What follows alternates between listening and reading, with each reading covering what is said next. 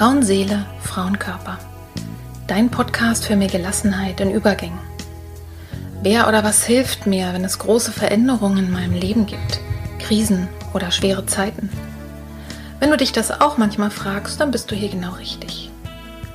In diesem Podcast bekommst du Informationen und Impulse, um zu verstehen, was gerade mit dir passiert. So wirst du ruhiger und kannst dein Leben wieder in die eigenen Hände nehmen. Die Impulse hierfür bekommst du von Expertinnen oder von Frauen, die hier ihre besonderen Erfahrungen mit uns teilen. Und du bekommst sie von mir. Mein Name ist Petra Drachenberg. Ich bin tiefenpsychologische Kunsttherapeutin, Fachbegleiterin für Psychotrauma und Expertin für Frauenleben mit Praxis in Berlin. Wenn du mehr über mich oder den Podcast erfahren möchtest, dann hör gerne in die ersten Folgen rein. Und jetzt wünsche ich dir von Herzen viel Freude mit einer neuen Folge von Frauenseele, Frauenkörper. Hallo und herzlich willkommen. Ich freue mich sehr, dass du dir auch heute wieder die Zeit nimmst, dir diesen Podcast anzuhören, dein Herz bewegen lässt. Und ich möchte an dieser Stelle einfach mal alle neuen Hörerinnen und Hörer begrüßen, die in letzter Zeit dazugekommen sind. Ich habe es an den Abrufzahlen gesehen, über welche Wege auch immer du hier dazugekommen bist. Ich freue mich sehr, dass du dabei bist und herzlich willkommen und fühl dich begrüßt, auch wenn du hier regelmäßig hörst. Also schön, dass du da bist als Stammhörerin oder Stammhörer. Heute bin ich besonders froh, dir Nathalie Mackel vorstellen zu können. Sie ist eine der positivsten Menschen, die ich so kenne, obwohl ihr Leben bei weitem nicht immer leicht war und auch ist. Nathalies wichtigstes Thema ist Bewegung und zwar innerlich wie äußerlich. Und daher war sie auch eine meiner ersten Wunschkandidatinnen für Frauenseele, Frauenkörper. Wir haben uns im Sommer getroffen und sehr viel geredet, gequatscht, die beiden Folgen aufgenommen.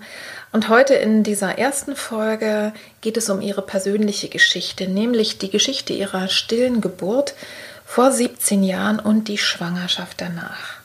Im zweiten Teil, der in der nächsten Woche rauskommt, erfährst du etwas über ihre vielen beruflichen Felder. Das ist sehr breit und sehr, sehr interessant. Du lernst zum Beispiel auch was über Qigong. Natalie ist Physiotherapeutin und Qigong-Lehrerin, arbeitet seit 20 Jahren in Workshops zur Begleitung in die Stille. Sie gibt Kurse im intuitiven Bogenschießen und Wochenendseminare für Frauen nach stiller Geburt.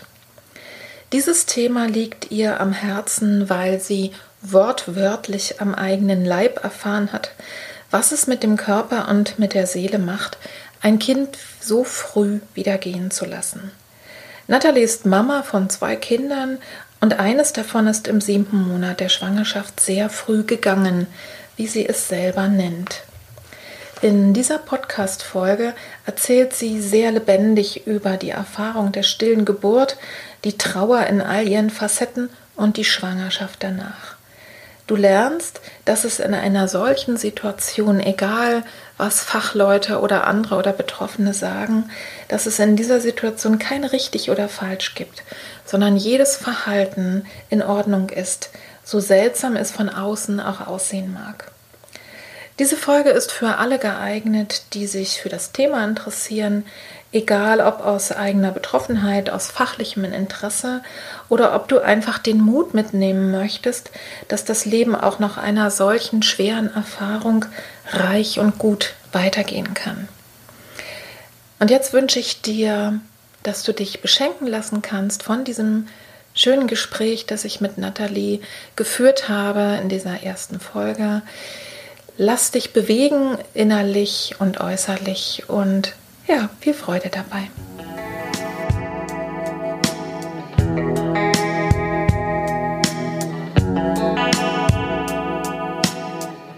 Ja, liebe Nathalie Macke. Schön, wir kennen uns ja schon seit vielen Jahren. Weißt du eigentlich, wie, wie lange das her ist? Acht oder zehn Jahre bestimmt schon, ne? Nein, das ist länger her. Das ist noch länger her. Ich habe vorhin auch schon überlegt, äh, wie lange wir uns kennen. Aber ich würde sagen, das ist noch, das könnten schon zwölf ja. Jahre sein. Also wir kennen uns jedenfalls sehr, sehr lange. Nathalie Macke ist eine der ersten Kolleginnen, mit denen ich mich gerne und äh, lang vernetzt habe. Und umso schöner, dass du jetzt heute in meinem Podcast bist und uns wirklich, wirklich über viele Sachen was erzählen kannst. Deine eigene Geschichte, aber eben auch über dein interessantes Berufsfeld in, die, in der ganz großen Breite. Und wir starten jetzt einfach mal mit deiner Geschichte. Wir haben uns vor vielen Jahren eben kennengelernt, weil ich irgendwo einen Flyer gefunden habe, in dem du Seminare für Frauen angeboten hast, die in der Schwangerschaft oder um die Geburt herum Babys verloren haben. Und ich dachte, als ich das gesehen habe, mit der Frau muss ich mich unbedingt vernetzen, weil ich ja ne, mit dem Thema auch selber äh, zu tun habe und gearbeitet habe. Und als wir uns dann persönlich kennengelernt haben, hast du mir von deiner eigenen Geschichte erzählt. Euer erstes Kind ist im siebten Schwangerschaftsmonat sehr früh gegangen. Magst du uns einfach mal erzählen, wie es damals war? Wie viele Jahre ist das her? Das ist jetzt 17 Jahre her. 17 Jahre her, okay. Ja, das war im, im Februar vor, vor 17 Jahren. Und das war unser erstes Kind. Und wir haben uns natürlich sehr, sehr gefreut. Ich wollte mhm. unbedingt schwanger werden und war ja auch schon 34, ah, ich ja. war, es, war ich. Und ja, wir hatten uns einfach sehr, sehr darauf gefreut. Und ich habe mich immer wieder, dass ich so meinen Bauch auch angefasst habe und, und mich einfach gefreut habe, mal endlich, endlich, endlich bin ich schwanger. Ja. Hattet ihr es vorher eine ganze Weile versucht? Wir hatten es schon ein bisschen versucht, mhm. Mhm, tatsächlich. Und ähm, das war, also wenn man es noch ein bisschen weiter zurücksieht, waren auch immer mal wieder so, ups, ist es schon soweit und wollen wir wirklich? Und mhm. dann haben wir gesagt, okay, jetzt wollen wir. Ja. Trotzdem immer natürlich, war das nicht gewohnt, ich bin als Mutter nicht geboren, sage ich immer. Ähm, ja auch eine gewisse Ängstlichkeit davor, aber eigentlich dann klar, wir hatten einfach, wir wollten gerne ein Kind haben. Mhm. Und ja, komisch, mir fällt gleich so ziemlich zentral ein. Also das ging so weit, dass ich eben bis zum siebten Schwangerschaftsmonat ähm, das eigentlich alles relativ normal lief und dann Blutungen bekam. Mhm. Und ich weiß noch, dass ich an dem Tag, an dem ich dann erfahren habe, dass das Kind nicht mehr lebt, ich musste noch dazu zu einer anderen Frauenärztin gehen, als der, der ich bei normalerweise immer war, weil die im Urlaub war. Ach, wie. Und das, das war natürlich blöd. echt blöd. Mhm. Und dann war ich bei dieser anderen Ärztin und das, du denkst, ist, also als wäre irgendwas nicht richtig, als würdest du die Welt nicht mehr verstehen oder du würdest nicht mehr ähm, ich habe mir gedacht, träume ich oder als müsste mich jemand zwicken oder so. Ich konnte es nicht fassen. Das war für mich mhm. undenkbar.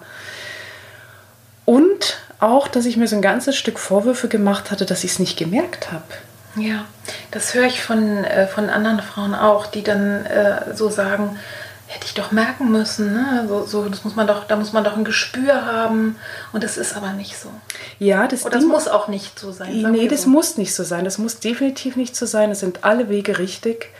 Und ich hatte aber dann mit einer Freundin gesprochen und habe ihr das weinend gesagt, warum ich das denn nicht gemerkt habe. Und dann hat sie gesagt, Moment mal, Nathalie, du hast mich noch vorgestern angerufen, hast gesagt, du hättest nicht richtig geschlafen, du bist nachts aufgewacht und hast gesagt, oh Gott, oh Gott, mein Kind.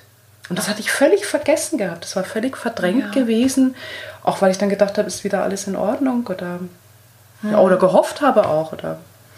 Aber kannst du dich denn erinnern, also du hattest Blutungen äh, und bist dann zur Ärztin gegangen oder, mhm. oder hattest Blutungen und hast erstmal gedacht, wird sich wieder beruhigen oder wie war das? Ich glaube, ich bin, also weiß das gar nicht mehr so genau. Ähm, einfach auch deshalb, weil es ein bisschen das überschneidet. In der zweiten Schwangerschaft hatte ich auch noch mal Blutungen, mhm. sehr am Anfang. Und ich dachte, okay, das jetzt ist wieder das gewesen. Mhm. Und äh, da bin ich aber, glaube ich, ich hatte Blutungen und bin, glaube ich, ziemlich schnell zur Ärztin gegangen bei der ersten Schwangerschaft mhm. mit dem ersten Kind. Ja, ne? und dieses, oh Gott, oh Gott, mein Kind, da bist du wahrscheinlich nachts hochgeschreckt und hast irgendwas geträumt oder irgendwas war, ne? Ich glaube, ich habe geträumt, genau. Ja, mhm. ja, ja. Und das kann möglich sein, ne? dass, dass du da irgendwie was gespürt hast äh, und dann, wie das manchmal so ist, dann gleitet es wieder ab und mhm. man, ich glaube eben auch, selbst wenn man so ein Gefühl hat, es, es ist wahrscheinlich auch normal oder verständlich, dass man dem gar nicht nachgehen möchte, ne? weil das ist ja eigentlich ein undenkbarer Gedanke. Ja, ne? Damit, also damit, man rechnet vielleicht noch so die ersten ein, zwei, drei Monate damit, ne? Mhm. wenn man weiß, es gibt Fehlgeburten, aber das ist ja auch mhm. Gott sei Dank so selten, mhm. aber eben auch nicht so selten, mhm. äh, dass der, der Gedanke erstmal äh, mhm. ja, so kommt. Ein, ein, Stück weit denke ich mir, dass es was Gutes hat, auch wenn ich es gleich vergessen habe, weil es mir vielleicht auf irgendeiner Ebene meines Seins schon etwas in eine Richtung gezeigt hat. Ja? Auch wenn ich das dann erstmal wieder beiseite geschoben habe. Ja. Und vielleicht kommen wir da später auch nochmal zurück, weil ich das auf eine Art auch wichtig finde bei der Frauenärztin. Ich weiß, dass sie zu mir gesagt hat, na dann machen Sie mal die ganzen Ultraschalluntersuchungen, diese genauen Ultra Ultraschalluntersuchungen, um zu sagen, das ist alles gut. Und ich weiß, dass ich damals schon gedacht habe, ja, das weiß ich doch gar nicht. Um zu sagen, das ist alles gut, das weiß ich doch noch gar nicht. Mhm. Also du warst dann, du hattest Blutung, du warst dann bei dieser Ärztin. Da war ich dann bei der die, anderen. Ne, bei der Ärztin, die, ähm, die äh, sozusagen da als Vertretung war. Mhm. Ne? Und du warst da alleine? Nein, da war ich mit meinem Mann hingegangen. Und die hat einen Schall gemacht und euch dann Gesagt. mitgeteilt, dass das Herz nicht mehr schlägt. Genau. Genau. Mhm. Mhm. Hat die sich dann irgendwie angemessen verhalten? War das okay? Also ähm, es war natürlich nicht meine vertraute Person. Mhm. Das war etwas, was nicht so... Ich kann es nicht mehr so genau sagen, ob sie da schon gesagt hat, ähm, ich sollte bald ins Krankenhaus gehen. Mhm. Ähm, ich war schon zu dem Zeitpunkt mit vielen Kollegen und auch Hebammen Kontakt. Mhm. Und zum Glück es müsste aber doch die Ärztin gewesen sein, dass sie gesagt hat, sie haben keine Eile. Und das fand ich einen ganz, ganz wichtigen Aspekt. Okay. Einen ganz, ganz wichtigen Aspekt. Auch wenn meistens diese Frauen oder auch äh, Männer sich nicht so reinfühlen können und diesen Aspekt der Zeit, den ich später äh, in vielen Gesprächen mit den Frauen erlebt habe, ein enorm wichtiger Aspekt ist, ja, mhm. dass du nicht, dass es in den allermeisten Fällen ist es nicht Not, sofort zu handeln, ja. sondern darfst du erstmal nach Hause gehen, darfst in Ruhe äh, weinen mit deinen mit deinem Mann zusammen, mit deinen Liebsten zusammen und dann äh, sagen, Sohn, jetzt bin ich so weit und gehe ins Krankenhaus. Ja. Ja, das ist also, keine Gefahr wieder genau. für die Mutter. Es ist keine Gefahr für die Mutter. Es ist in meisten, in aller, allermeisten Fällen keine Gefahr für die Frau. Mhm. Und es ist von den Ärzten meistens dieses, äh, machen Sie mal, dass es schnell weg ist. Ja. Das ist nie schnell weg. Ja, das, das ist, glaube ich, hat wirklich auch damit was zu tun, dass selbst die Profis das eigentlich nicht aushalten können. Also mhm. Also ich habe diverse Geschichten schon gehört, auch von Frauen, die auf ganz seltsame Art und Weise Diagnosen oder tatsächlich so auch, auch mitgeteilt bekamen, dass was gar, gar nicht in Ordnung ist oder dass das Kind eben nicht mehr lebt, weil, weil es eben selber für die, äh, für die Profis auch nicht einfach ist auszuhalten. Und mhm. dann möchte man es so schnell wie möglich eigentlich weghaben. Mhm. Ne? Mhm. Also ihr habt die Nachricht bekommen und ähm, seid dann erstmal wieder nach Hause? Ganz genau. Wir sind dann erstmal wieder nach Hause und ich habe gesagt, äh, das hatte ich eigentlich für die Geburt auch in, in Überlegung gezogen. Denn nun war es diese Geburt, äh, nach Havelhöhe zu gehen. Ah ja. Weil ähm, das hatte ich mir, glaube ich, auch schon angeschaut gehabt und ich fand es sehr von den Räumlichkeiten angenehm. Mhm. Und es entsprach meinem Denken auch. Also ich bin zwar keine Anthroposophin, bei weitem nicht, aber ähm, das, das ist, hat mich äh, sehr angezogen. Gesagt, mhm. Da möchte ich gerne hin. Und da sind wir dann auch, ich kann es dir nicht mehr genau sagen, zwei Tage später hin oder einen Tag später. Ja.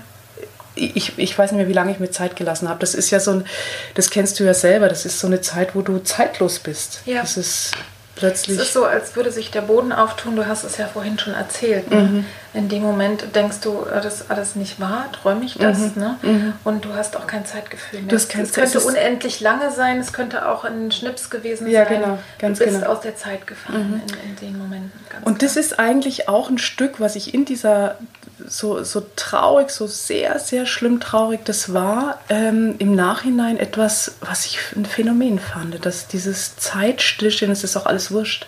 Es ist alles unwichtig, es ist nur mhm. das wichtig. Ja. Und es bringt dich so in den Moment. Ja. Mhm. Und wir hatten ja vorhin darüber gesprochen, was, was so Themen sind, die ich dann auch so mitnehme oder was, was auch ja, ich sag's immer auch was Positives an dem war. Es waren einige Sachen auch positiv daran. Es ist Aha. manchmal in dem Moment so schwer zu ertragen oder schwer, so schwer vorstellbar, dass da auch etwas Positives ja. dran, dran sein soll. Aber das ist, glaube ich, erst mit der Zeit sichtbar. Und das fand ich schon ein Phänomen, dieses, es war alles außenrum und jeder war egal. Es war, zählte nur in dem Moment ich, mein Kind und mein Mann. Mhm. Und ihr, also ihr habt euch dann angemeldet und seid dann zur, nannte sich das damals auch schon stille Geburt oder ähm, heute uh, nee. gibt es den Begriff dafür. Also ihr seid ja. dann dort äh, praktisch aufgenommen worden und ja. dann ist die Geburt eingeleitet worden. Genau, die ist eingeleitet worden. Da hatte ich dann noch einen Anästhesisten äh, gesprochen und ich hatte, mein Gott, ich hatte gedacht, ich mache das so ohne, ohne Anästhesie. Mhm. Und ich weiß nicht, was mich da geritten hat. Im Nachhinein habe ich eigentlich das Gefühl gehabt, dass mein Sohn äh, von, ich weiß nicht woher, mir sagt, Nathalie, du brauchst es nicht so schlimm, du brauchst es nicht so schmerzhaft, denn es war endlos schmerzhaft. Mhm. Natürlich, der Anästhesist kam ganz, ganz, ein Bär eigentlich von Mann und sagte, das müssen sie nicht machen. Das müssen sie, ja, sie, sie gebären ja kein gesundes Kind. Sie haben ja nicht das, dass sie dann äh, ein lebendes Kind in der Hand haben. Also im Sinne von, man muss nicht mit Schmerzmitteln sparen, weil das nicht genau. in den Organismus vom Kind kommt. Das ist, wäre ja sonst eine Das und, ne? und aber auch nicht, dass du dann sagst, okay, ich habe es aber dann auch in der Hand, sondern ich mhm. musste ein Kind gebären, was tot ist. Und ja. äh, ich glaube, dann kannst du vielleicht einfach noch mal weniger schmerzen eigentlich. Es ist ja schon so schmerzhaft. Es ist ja für meine Seele eh schon so schmerzhaft gewesen. Ja, und dann noch diesen auch. körperlichen Schmerz. Mhm. Ähm, ja, du hast ja Wehenmittel bekommen. Ne? Ich habe Wehenmittel und Wehenmittel bekommen. machen einfach immer ganz, ganz unangenehm. Das mhm. kenne ich von meinem ersten Kind auch. Das ist was völlig anderes als Wehen, die natürlich und ja. von alleine kommen. Ja. Und dann noch die Anspannung, weißt du, du, du bist ja, das kann man ja sich sofort vorstellen, der Körper ist ja überhaupt nicht bereit loszulassen. Mhm. Das ist ja auch logisch und die Seele mhm. auch nicht. Ne? Mhm. Also das kann man sich vorstellen, das war nicht schön. Und das heißt, du hast dann, also hast dir dann Narkose geben lassen oder ein, ein PDA? Nee, eine PDA. Ich ja. habe mir eine PDA geben lassen ja. und, ähm, und das war natürlich dann alles viel erträglicher. Mhm. Und es ging dann auch sehr schnell. Ja. Ab dem Moment ging es dann auch sehr schnell. Daran sieht man ja auch, dass es irgendwie eigentlich mehr die Anspannung war, die das ja. noch gehalten hat genau. und die Traurigkeit. Mhm. Und ähm, in der Zeit ist eine Freundin von mir, hat sich auf den Weg gemacht nach, Mensch, die kam aus München, weil sie dort äh, jemanden besucht hatte und hatte das dann gehört. Und sie hat gesagt, sie möchte gern bei mir, bei mir beistehen. Und die war bei der Geburt mhm. dabei. Und mein oh. Mann war auch dabei. Und das Schöne war, dass sie etwas sehr Ähnliches gerade vorher erlebt hatte, mhm. aber das nicht so durchmachen konnte. Das, das war noch in einem viel früheren Zu äh, Stadium und sie haben das abgesaugt und es war für sie immer ein bisschen dramatisch. Mhm. Und so konnte sie, und sie war bei mir, war meine beste Freundin und, ähm, und in dem Moment, wo das Kind da war, das ist genauso ein heiliger Moment wie ja. ein lebendes Kind, was da ist. Ja. Und das haben alle den Raum verlassen ohne dass mir irgendwas gesagt haben. Das fand ich sehr schön in Havelhöhe, also das kann ich wirklich nur empfehlen. Auch die Schwestern, die da waren und doch sehr zurückhaltend, sehr mhm. uns dem Raum gegeben haben. Und dann sind eigentlich alle aus dem Raum gegangen, sodass nur mein Mann und ich da waren und mit dem Kind. Auch, auch, die Freundin ist gegangen, mhm. genau. Die habt euch erst, die habt euch die ersten Momente für euch genau, genommen. Genau. Mhm. Erinnerst und du noch, wie das war oder was dir da durch den Sinn, durch die Seele ging? Also das war ein, es war ein Innehalten, nein, es war gar nichts. Es war mhm. Stille, es war einfach nur Stille, es war ein Innehalten und im Moment nichts einfach. Das, das äh, wahrzunehmen, wie die Situation ist. Ja. Und dieses Kind ja auf eine Art auch zu begrüßen. Ja. Mhm. Ich konnte es in dem Moment nicht angucken. Ich konnte es in dem Moment nicht angucken, aber ich habe es wie, als wäre ich trotzdem verbunden gewesen. Ich habe es gespürt, es war, lag zwischen meinen Beinen. Ja. Und ähm, ja, wir waren einfach Moment und haben geweint zusammen. So. Ja. Mhm. Und konntest du es dann später nochmal anschauen? Ich bin, ähm, also ich musste ja dann noch in den OP. Mhm und äh, wollte partout keine Vollnarkose haben und dieser Anästhesist, dem bin ich un unglaublich dankbar, weil er ähm, gesagt hat, nö, das, das brauchen Sie auch nicht, das kriegen Sie auch nicht. Und dann kam die OP-Schwester, so ein richtiger Feger. Mhm. Und warum hat die noch keine Narkose und warum ist die, hat die noch ihre Klamotten an? Und der hat mich so abgeschirmt von der und hat gesagt, ja. die kriegt keine Narkose und die behält ihre Kleidung an. Warum musstest du in den OP? Weil, weil sich der Mutter. Äh, der, nein, der einfach noch das Ausschaben von dem, das, das hatte nicht gereicht. Oder sie hatten die Sorge, dass es nicht reicht, dass das einfach abblutet. Okay. Ich kenne das aber auch so, dass das wohl sehr üblich ist, dass das rausgeschabt werden muss. Okay, also wahrscheinlich vorsichtshalber, ne? Ähm, Denn äh, wenn das eigentlich eine übliche Geburt ist, wird das Kind geboren und dann äh, quasi die, der Mutterkuchen und dann ist mhm. ja eigentlich gut. Aber mhm. ist es auch egal. Mhm. Du musst es jedenfalls noch Also ich würde es auch heute, muss ich ganz ehrlich sagen, würde ich das mehr äh, auch dann noch homöopathisch äh, mhm. mich begleiten lassen, damit man, falls das irgendwie noch weiter bluten muss. Ich hatte dann sehr heftige ähm, Hormonpräparate bekommen, habe die aber ganz schnell weggelassen, weil mir die einfach nicht mhm. gut getan haben. Und ich gesagt ja. habe, das, das geht so, ich bin ja dran, das gehen zu lassen. Und ja. Aber das war eine wichtige Erfahrung mit dem, vielleicht war es darum, ja, die Erfahrung mit diesem Anästhesisten, diesem Bären, der, der mich da so hat. abgeschirmt hat und gesagt hat, nö, nö, die bleibt so, wie sie ist und da kommt das. auch keine Narkose. Das geht so, genau. Mhm. Und dann sind wir nach Hause und dann habe ich am nächsten Tag, mein Mann hat das fotografiert. Das Kind? Ja, das Kind fotografiert und der hat auch einen Namen bekommen, Samuel. Hm, schön. Und am nächsten Tag habe ich gesagt, so, und jetzt möchte ich es gerne sehen. Jetzt haben sie uns auch ähm, die Möglichkeit eröffnet, haben gesagt, wenn das sie kind möchten. war ja wahrscheinlich, das ist ja auch heute, ich, ist ja eine Weile her, aber heute ist es auf alle Fälle so, dass das Kind in der Kühlung dann ist. Mhm. Das war da auch so. Mhm. Ja. Sie haben uns eben auch gesagt, also wenn wir möchten, können wir es nochmal sehen. Ja. Und dann bin ich am nächsten Tag hingefahren und habe es mir anges angesehen. Zwar mhm. wusste ich dann auch ein kleiner Junge. Mhm. Und ähm, ja sozusagen nochmal von der Sicht her Abschied genommen, ja, dass ich es nochmal ja. mir angeguckt habe. Hast du es auch nochmal berührt? Oder? Und nein, das war, das war. Ging nicht. Oder das ging nicht. nicht. Hm. Nee. Nein, es war wie etwas für sich, etwas. Ich weiß es nicht, ob es, wahrscheinlich war es was zusammen. Es war, die Berührung war nicht mehr meins. Es war wie, als hätte ich es mehr mit dem Herzen berührt. Ja? Also ich mhm. hatte es viel, viel in meinem Herzen gehabt und habe auch noch Jahre, heute noch, bin ich mit dem Herzen im Kontakt mit diesem ja. Sohn, der sich im Übrigen auch so anders angefühlt hat, als dann der Sohn, der dann gekommen ist. Das habe ich schon in der Schwangerschaft gemerkt, wie unterschiedlich das, diese mhm. beiden Kinder sind. Seelisch so, ne? oder was du für, ja, eine, für eine ja, Verbindung auch Gefühl. Mhm. Also als du gerade eben auch erzählt hast, so unter der, ähm, ne, unter der Jetzt heben wir mal die Stifte auf, die durch die Gegend geflogen sind. Und meine Zettel. Ja. Ähm, als du so erzählt hast, der Moment, ne, als er geboren war und die, ähm, sozusagen die anderen Personen haben den Raum verlassen und ihr beide sozusagen wart dann da mit diesem Kind zwischen deinen Beinen. Es, es hat sich für mich auch so ein bisschen so angefühlt, als hättet ihr ihn mehr gefühlt. Mhm. Also ähm, und als wäre sozusagen, das, das ist ja das Spannende, wenn man, wenn man Sterbeprozesse auch, das Kind war ja schon gestorben, wahrscheinlich anderthalb Tage, also mhm. wahrscheinlich da, wo du es gemerkt hast. Mhm. Ne? Das heißt, du hast den Körper geboren, mhm. aber wenn man sich vorstellt, dass, die, dass es irgendwie auch sowas wie Seele gibt, war die dann wahrscheinlich woanders. Mhm. Also möglicherweise mhm. war das intuitiv genau mhm. Richtig, ne? Und wenn es bei einer anderen Frau anders ist, dann ist es auch da wieder richtig. Ja. Also es gibt kein richtig oder falsch. Das ist vielleicht mal schon eine so eine Sache, die wichtig ist, den unseren Ganz Zuhörerinnen zu sagen. Ganz genau. Und das habe ich in den vielen Seminaren, die ich später gegeben habe, und so viele Frauen, die ich gehört habe zu diesem Thema, ähm, dann war das fast wie ein Trend. Man muss es anfassen, man muss es im Arm halten, man muss es streicheln, du musst es dir anschauen. Und es gab natürlich auch dann habe ich noch mal drüber nachgedacht, über das, was ich mhm. erlebt habe. Es gab auch Momente, Mensch, du hast dein Kind gar nicht angefasst, ja. Und dann habe ich gedacht, was, wieso immer dieses, es muss so sein oder es muss so sein. Dann meint man es wieder ganz gut, es muss unbedingt sein, dass du siehst.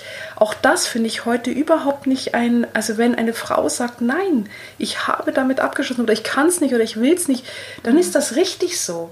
Ja. In dem Moment ist das genau richtig so. Und ähm, ja Und ich habe, ich weiß, dass man im, im Nachhinein sehr im, im Gefühl mit diesem, mit diesem Wesen sein kann, so wie es man in der Schwangerschaft ja auch schon, es kann jede Frau dir sagen, dass sie mhm. im, im Kontakt sein kann mit dem, mit dem Baby oder auch manchmal nicht eben. Und, ähm, mhm. und so kann man das auch noch mit der Seele sein. Und ähm, ja, also wie du schon gesagt hast, ich finde das ganz wichtig, dass man da nicht sagt, dass da was ja, falsch, ganz falsch. genau. Aha. Was mit Sicherheit eine gute Idee ist, das habe ich auch schon häufiger gehört und das machen auch die Krankenhäuser eigentlich so gut wie immer.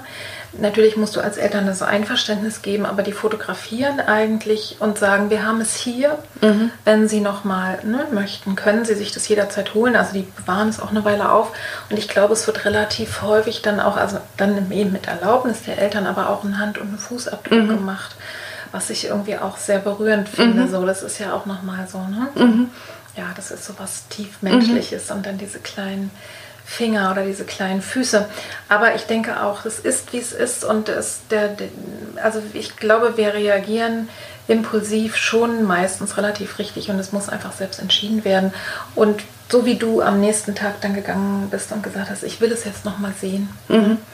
Also das würde ich auch gerne echt jeder Frau mitgeben, dass sie sagt, ein Moment, bitte ein Moment, ich möchte nachspüren, was ich brauche. Ja. Ich weiß es gerade nicht. Ja, das ist, du hast ja diese Situation hast du ja nicht im Leben schon ein paar Mal gehabt. Ja. Zum Glück. Und dass man einfach sich einen Moment Zeit nimmt, das ist egal, wie, wie sie es sagt, bitte gib mir einen Augenblick, lasst mich vielleicht auch einen Moment alleine. Oder falls das nicht machbar ist, dass man kurz auf Toilette geht. Sagt, ich muss, ich muss kurz ja. für mich sein, dass ich da mhm. nachspüre, wie brauche ich das. Und wir hatten vorhin ein bisschen über dieses Verbundensein äh, gesprochen. Jetzt, wo du mich so genauer fragst zu dem, äh, ob ich es gesehen habe, merke ich tatsächlich, ist es so, dass das mein, meine Ebene auf einer anderen Ebene liegt. Für mich ist das das Anschauen und es war auch später das mit der Begräbnis war es genau das gleiche, dass ich gemerkt habe, das ist nicht mein mein Thema oder meine Art, damit umzugehen, mhm. sondern es ist wirklich das Gefühl. Und das ist mir total ja. wichtig, im Gefühl zu bleiben mit diesem, mit diesem Kind, mit diesem, oder je nachdem, mit der Natur, mit den Dingen, irgendwie so. Ja. Mhm. Wie habt ihr das dann gemacht mit dem Begräbnis? Also die Frage war natürlich, möchte man ein Sammelbegräbnis oder möchte man als Einzelbegräbnis mhm. haben? Das war ja noch nicht in dem, in, an dem Zeitpunkt, wo, man, wo es einzeln begraben werden muss. Und äh, dann haben wir gesagt, das ist für uns in Ordnung, dass es ein Sammelbegräbnis wird. Die werden zusammen verbrannt. Mhm. Und, äh, und verrückterweise, und jetzt wo du das noch, also nochmal zu dem, was du gesagt hast, ähm, war es so, es gab einen Termin, wo die Beisetzung war und ich habe die Uhrzeit vertauscht. Statt, mhm. weiß ich nicht, äh, ich weiß es nicht mehr, ich weiß es gar nicht mehr, wie rum es war, aber ich habe so, dass ich zu spät, dass ich, war gar niemand mehr da. Ich bin vier Stunden, glaube ich, äh, später da gewesen. Sehr krass. Ich glaube, es war ähm, 7 Uhr oder 17 Uhr und ich habe 7 Uhr gedacht oder irgendwie sowas. Ja.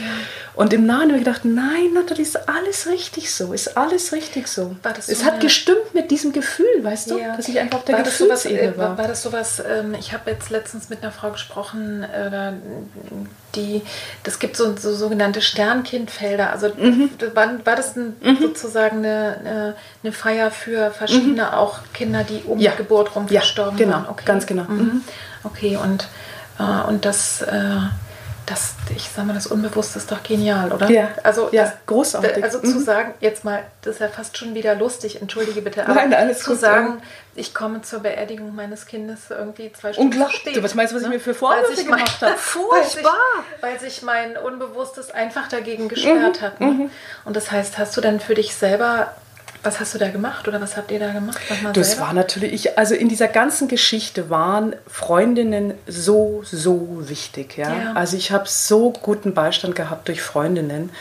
Und die gesagt haben, die mir gleich gesagt, nein, nein, nein, warte, Nathalie, das wird seinen Sinn haben. Weil ich oh. natürlich völlig aufgelöst, ich, genau das, was du sagst. Furchtbar, ich komme nicht zur, zur ich habe es verpennt sozusagen, das Begräbnis meines Kindes, äh, entsetzlich. Ja. Und und bis ich dann, das hat, die haben mir das gesagt, das hat natürlich trotzdem eine Weile gedauert, bis das sich gesetzt hat ja. und ich das, und im Grunde heute erst noch so richtig denke, nein, es ist alles gut so gewesen. Ähm, Jetzt hatte ich noch einen Faden, jetzt habe ich ihn aber verloren. Na, ich ähm, ich habe hab dann, oder sagen wir mal, ich habe so gefragt, wie ging es dann weiter oder was habt ihr gemacht mit der Frage Ach so, genau. war, ja, genau. hast du das nochmal für dich selber nachgeholt oder Ja, sowas? also wir haben es eigentlich zweifach sozusagen nachgeholt. Wir, es gab ein Grab von dem Bruder meines Mannes. Ja. Und ähm, wir hatten dann halt vier Stunden verspätet, waren wir an diesem offiziellen Grab Ja. und wir haben ein klein bisschen Erde mitgenommen und haben das zu diesem Grab gebracht und haben gesagt, da ist unser Platz. Alles klar. Das heißt, wenn ihr jetzt ähm, irgendwie so einen Ort sucht, so einen Trauerort, dann ist es dort. Genau, also wenn man das möchte, ich bin viel, dass ich es eigentlich wirklich in mir, in mir mache. Also dass wir jetzt zusammensitzen. nicht so. Mm, Nee, das ist nicht so mein. mm. Oder noch nicht, ich weiß es ja nicht, wie sich entwickelt. Aber nee, kann ich nicht sagen. Wir machen das zu Hause, wir sprechen drüber oder wir haben immer mal wieder drüber gesprochen. Es ist nicht so häufig Thema, jetzt ist es aber auch schon lange her. Ja. Ähm, und auch genauso, das war das gleiche mit dem Bruder, dass wir eigentlich nicht so viel auf, auf den ähm, Friedhof gegangen sind, sondern einfach Gespräche darüber hatten. Ja. Oder ich in die Stille gegangen bin und, und nochmal das Gefühl nach, gesucht habe, so nachgespürt. Und du hast habe. gesagt, ihr habt zwei Sachen gemacht. Also erstmal die Erde da an dieses andere Grab getragen. Und was war das zweite? Und zu Hause gesessen und noch eine Kerze angemacht und genau verabschiedet, Ja. Blumen aufgestellt und ähm, ich habe schon eine ganze Weile sowas wie so einen kleinen Heilkreis und da habe ich natürlich meine ein paar Muscheln dazugelegt und ähm, habe, ich weiß gar nicht genau, Blumen auf jeden Fall, Kerzen hingestellt, das so ein paar Glitzersteinchen auch noch mit dazu gemacht. So. Mhm. Also du hast ja einfach so ein Ritual auch nochmal selber Ja, geschaffen. genau. Aha. Dieser Platz, das war, das war wichtig, dass wir das haben. Und, ähm, dass ich das Gefühl hatte, nein, ich habe ich hab die Verbindung da. Also das ist, da waren dann die Vorwürfe auch weit weg, die ich Ja. wieder gemacht habe. Was hat dir denn damals dann in der ganzen Zeit danach, weil oft ist man ja bis zur irgendwie, ne, erstmal ist es sowas, man kann es erstmal gar nicht glauben. Ähm, und ähm, ja, dann ne, gibt es irgendwie die Beerdigung oder irgendein Ritual. Und dann ist es ja meistens so, dass dann erstmal die ganzen Gefühle kommen und die ganzen körperlichen Reaktionen. Was hat dir denn geholfen und hast du heute noch, könntest du heute noch sagen, wie lange hast du so gebraucht, um wieder den Boden unter den Füßen zu kriegen. Also ich rede nicht davon, dass Trauer abgeschlossen ist. Äh, Die kommt sowieso in Wellen. Aber kannst du uns mal noch so ein bisschen Anteil geben? Was war, wie ging es dir danach und was hat dir geholfen, nicht irre zu werden? Also was immer wieder, ein, ein Teil, der echt immer wieder durchkam, war das, dass ich unendlich glücklich war, dass ich schwanger war. Ja. Ich war das zumindest im bewussten Zustand oder also bewusst war ich das nie. Ich kann mich nicht erinnern, dass ich, manchmal weiß man ja nicht, ob man mal schwanger war für drei, vier Wochen oder so und es Ja. wieder abgegangen ist. Aber das war etwas, was ich trotz dieser Trauer so als Geschenk empfunden habe. Ich hatte dieses Leben in meinem Bauch und sieben Monate, da spürst du schon was, ja. Ja. Ich durfte das, äh, das bis zu diesem Zeitpunkt haben und das war für mich ein Geschenk und das war auch ein Stück irre, weil ich natürlich, ja, so traurig das war. Ich habe genau dieses Kind, worüber ich mich so gefreut habe, äh, ist, ist so früh gegangen und, und trotzdem habe ich gesagt, ja, aber ich hatte es, ich hatte es diese Zeit. Ja, du warst auch, oder du bist ja auch heute noch, ich denke, man ist auch Mama von einem Kind, was gestorben ist natürlich, aber du warst einfach, ne, die Monate war das Kind ja in dir lebendig und in dir und mit dir und du warst im Kontakt und darüber konntest du dich tatsächlich auch schon freuen. Ja, Ja, absolut. Parallel zur großen Traurigkeit. Ja, und ich hatte just an dem Tag, an dem ich das erfahren habe, war eine Freundin bei mir. Und ich würde jetzt mal sagen, dass sie so ein bisschen, ja, so hellfühlig ist. Und hat sie gesagt, oh Nathalie, vielleicht mag ich es dir auch irgendwie gut machen sozusagen. Aber sie hat so, das, was sie wahrnimmt, ist wie ein Kind, was sich so gefreut hat, dass da jemand so unbedingt schwanger werden möchte. Und das ist eigentlich, es gibt so viele Kinder, die gar nicht das, es gibt ja, wir sind ja nicht die Einzigen, der das passiert ist, ist ja, wie dir ja auch. Und ähm, es gibt so viele, denen das passiert. Und ähm, ja, vielleicht tatsächlich viele Seelen, die einfach nur für eine Zeit da sind, nur für eine Zeit kommen und es gar nicht vorhatten, länger zu kommen und ja. wir gar keinen Einfluss darauf haben. Es ist einfach so. Und, mhm. äh, und es hat mich auf eine Art natürlich sehr berührt, dass sie es so schön fanden, dass ich so gerne schwanger werden wollte und ja. dass sie halt für diese Zeit da war, diese Seele. Die ähm, sich einfach jemand ausgesucht hat, die gerne mal schwanger sein wollte und ja, sehr genau. genossen hat. genau, das war, es ja. war schon ein Teil. Doch, das hat ja. schon etwas, was mich sehr berührt hat. Mhm. Ja, wir hatten, die, was auch unglaublich gut war, war, dass wir uns die Zeit genommen haben, mein Mann und ich uns die Zeit genommen haben. Wir haben, ich glaube, ich, ich kann es dir wieder nicht sagen, ob es eine Woche war oder ob es nur ein paar Tage war, die wir uns fast eingesperrt haben zu Hause ja. und nur für uns waren. Und das war ganz, ganz wichtig. Und es war, mir sind die Tränen wiedergekommen, als ich irgendwann klingelte und es stand ein Freund da und hat nur uns, hat kein Wort gesagt, er hat uns nur Blumen in die Hand gedrückt und ist wieder gegangen. Ja. Und ähm, das war auch eine wunderbare, also wir haben gemerkt einfach, wie viel auch so Teil, Teilhaben an ja. unserem, äh, ja, an dem, was passiert war und das war was Wichtiges und dann natürlich vergeht, vergehen Tage, vergehen Wochen und dann kommen die Gedanken, Mensch, mir ist es nicht geschenkt, ein Kind zu bekommen. Ja, mhm. ich denke, das gibt viele Frauen, habe ich auch gehört, einfach viele, die meinen, ja, also ich nicht so. Mhm. Und ähm, aber was auch ein wichtiger Teil war, dass ich, glaube ich, und man muss das sich vorstellen, trotzdem parallel der Trauer auch immer wieder traurig sein. Natürlich hast du dann, bist du beschäftigt mit etwas anderem und mhm. vergisst es auch momentweise. Ähm, und das ist ja auch gut so. Und das ist ich auch denke, gut das ist so. total wichtig.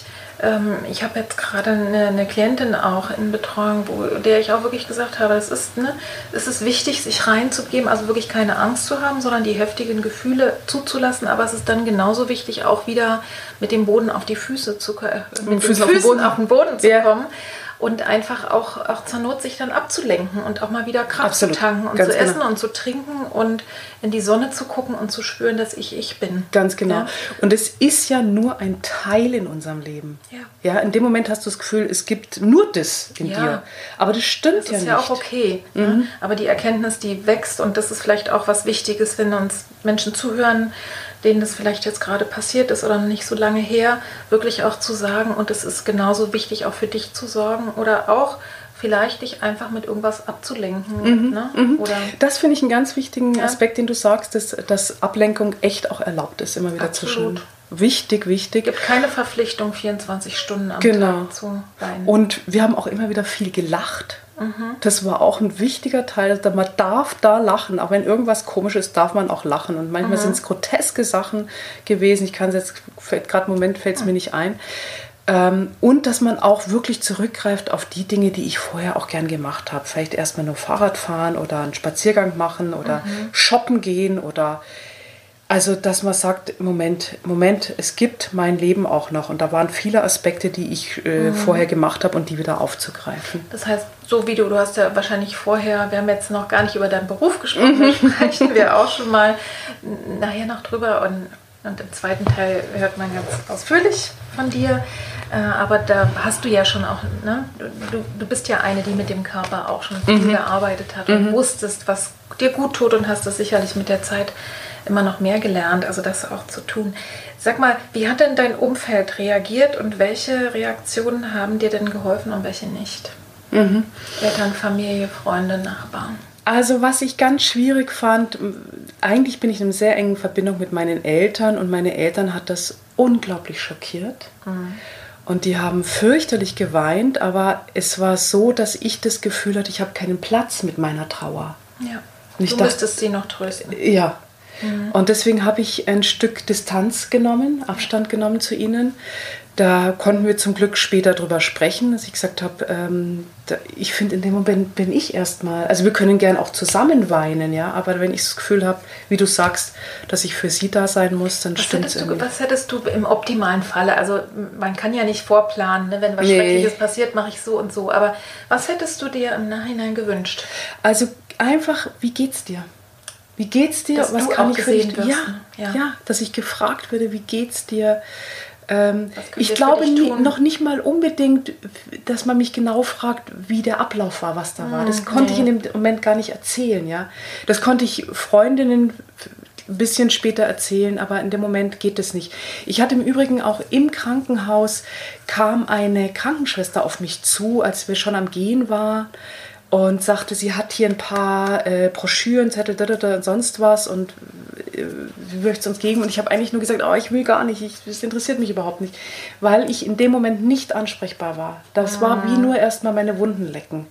Also die wollte dir so Flyer für Beratungs- und Therapieangebote geben, was ja. im Prinzip kein schlechter Gedanke ist. Nein, ne? absolut. Aber man will es dann nicht haben. In dem Moment ging es einfach nicht. Ja. Ich brauchte da einfach ein bisschen Zeit.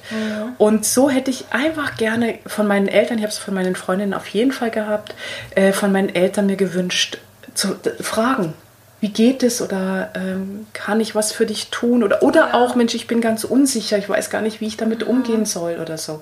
Ja, ja dass es in, in der Richtung ist. Ja. Ähm, ich habe heute ein großes Mitgefühl damit und ich verstehe das, dass sie das mhm. sehr, äh, es war ihr erstes Enkelkind, also ja. auch sie das sehr beschäftigt, natürlich. Ja.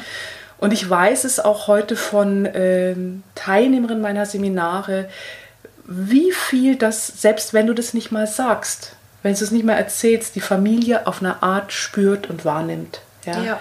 mitbekommt und es ein Thema ist, dass eben nicht nur du trauerst und das wurde mhm. mir eben auch so klar, selbst mein Bruder, der getrauert hat, ja. ja. Was heißt selbst? Natürlich auch mein Bruder, der getrauert hat und meine Eltern, die ihm auch getrauert haben. Ja, aber in dem Moment hätte es dir geholfen, einfach, dass du ein bisschen, ne, dass du irgendwie so aufgefangen wirst, also als jemand, also ich, wie gesagt, man weiß es ja vorher nicht, aber es denke ich, ist wichtig zu hören, weil wenn ich mir nämlich vorstelle, mal, mal angenommen, meiner Schwiegertochter würde es so gehen, wo ich denke, wahrscheinlich nur Tochter hätte dann auch viel mehr, würde ich wahrscheinlich auch Rotz und Wasser heulen. Mhm. Aber äh, sich mal darauf einzustellen und zu denken, okay, ähm, das kann ich ja machen.